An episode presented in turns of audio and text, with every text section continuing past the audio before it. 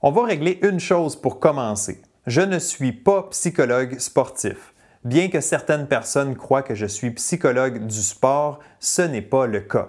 En fait, c'est que les gens sont un peu mélangés entre le titre de psychologue, de préparateur mental et de consultant en performance mentale. Épisode numéro 89 de Direction Excellence. Les athlètes ont-ils besoin d'un psychologue sportif ou d'un préparateur mental?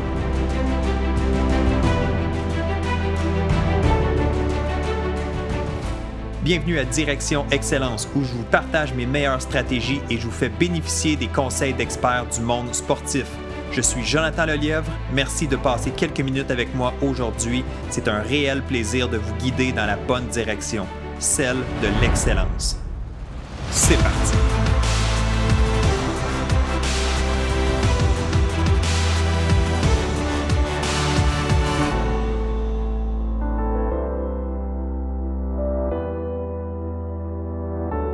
Salut, bienvenue à ce nouvel épisode de Direction Excellence. Que tu m'écoutes en vidéo sur YouTube ou en format podcast, merci de passer quelques minutes avec moi aujourd'hui. Je suis Jonathan Lelièvre, consultant en performance mentale et fondateur du Club Direction Excellence, une plateforme d'entraînement mental en ligne pour athlètes. Si tu n'arrives pas à performer quand ça compte, visite le www.directionexcellence.com pour trouver des réponses. Je me suis toujours dit que la psychologie du sport et la préparation mentale, ben, c'était des domaines assez évidents que tout le monde comprenait du premier coup ce que ça voulait dire. J'ai cru que les gens saisissaient le genre de travail que je fais auprès des athlètes et des sportifs. Clairement, ce n'est pas toujours le cas. Il y a encore de l'éducation à faire. Dans l'épisode d'aujourd'hui, ben, je t'explique c'est quoi les différences entre un psychologue sportif et un préparateur mental pour que tu puisses décider de quel intervenant tu pourrais bénéficier le plus. OK, on commence avec le psychologue clinicien. Donc, premièrement, pour avoir le droit d'utiliser le titre de psychologue, c'est un titre qui est protégé, il faut détenir un doctorat en psychologie clinique. Donc, je ne peux pas parler pour tous les pays, mais au Canada, c'est comme ça. Deuxièmement, le psychologue développe durant ses études une expertise dans tout ce qui touche la santé mentale. Donc, il est outillé pour travailler avec des gens aux prises avec des problèmes de santé mentale comme la dépression, les troubles anxieux et les troubles de la personnalité. Grâce à la psychothérapie, le psychologue cherche à améliorer le bien-être et la qualité de vie de son patient. Donc, c'est là la grosse différence. En termes simples, le psychologue aide son client à retrouver un niveau normal de fonctionnement, tandis que le consultant en performance mentale ou le préparateur mental travaille avec des personnes qui fonctionnent bien, mais qui souhaitent repousser leurs limites. Finalement, le psychologue a des patients, tandis que le préparateur mental a des clients. Donc, tu vois qu'il y a déjà une différence assez évidente. Le patient, ben, ça sous-entend que la personne est aux prises avec une maladie, tandis que le client, ben, ce n'est pas le cas. Là, tu te demandes, oui, mais c'est bien beau, mais il est où le psychologue sportif dans l'histoire? Bien, évidemment, le psychologue sportif, à la base, il possède la même formation et les mêmes compétences qu'un psychologue clinicien. La différence, ou une des grandes différences, c'est que le psychologue sportif va se concentrer davantage sur une clientèle sportive. Donc, c'est pourquoi il doit avoir une bonne connaissance du milieu sportif. Tu ne peux pas juste t'improviser ici, il faut que tu comprennes c'est quoi la réalité d'un athlète et du sport de haut niveau. Passons maintenant au rôle de préparateur mental ou de consultant en performance mentale. Donc, ce ne sont pas des titres qui sont protégés pour le moment. Ben, c'est justement un des gros problèmes parce que n'importe qui peut s'improviser préparateur mental, même s'il n'y a pas de formation crédible. Justement, au Canada, l'Association canadienne de la psychologie du sport est présentement en processus de faire reconnaître le titre de consultant en performance mentale.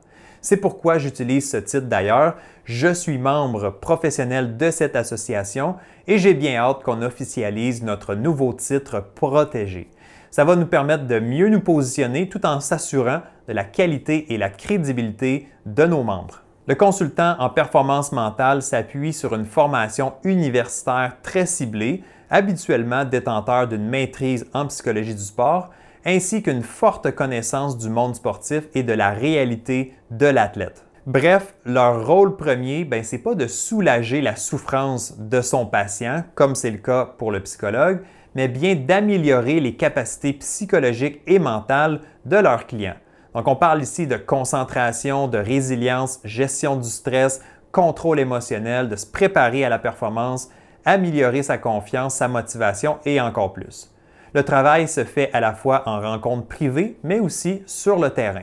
Le consultant en performance mentale aide son client à développer des stratégies psychologiques et mentales efficaces. Donc, tout cet entraînement-là mental permet à l'athlète d'être à son meilleur quand ça compte vraiment et ainsi de livrer des performances de qualité. J'espère qu'à la lumière de ce que je viens de te présenter, ben, tu comprends un peu mieux le rôle de chacun des intervenants.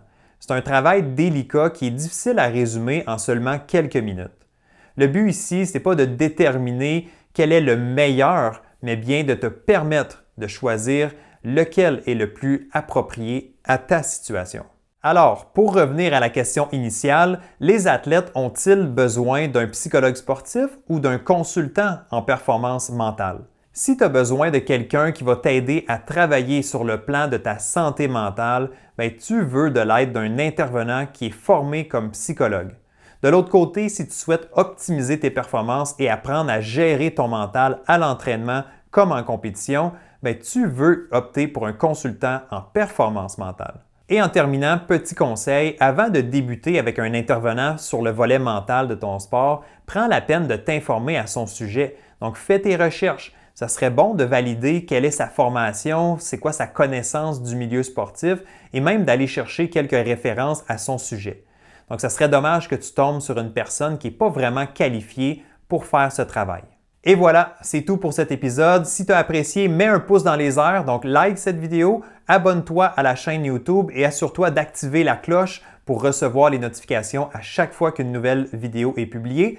Mais de toute façon, tu le sais, chaque mardi 11h, c'est l'heure de publication. Et si tu es sur le podcast, ben, assure-toi de t'abonner au podcast Direction Excellence et de laisser une évaluation avec 5 étoiles. Tout ça m'aide à faire découvrir Direction Excellence et à aider encore plus d'athlètes. Alors merci, prends soin de toi et on se retrouve très bientôt. Bye bye!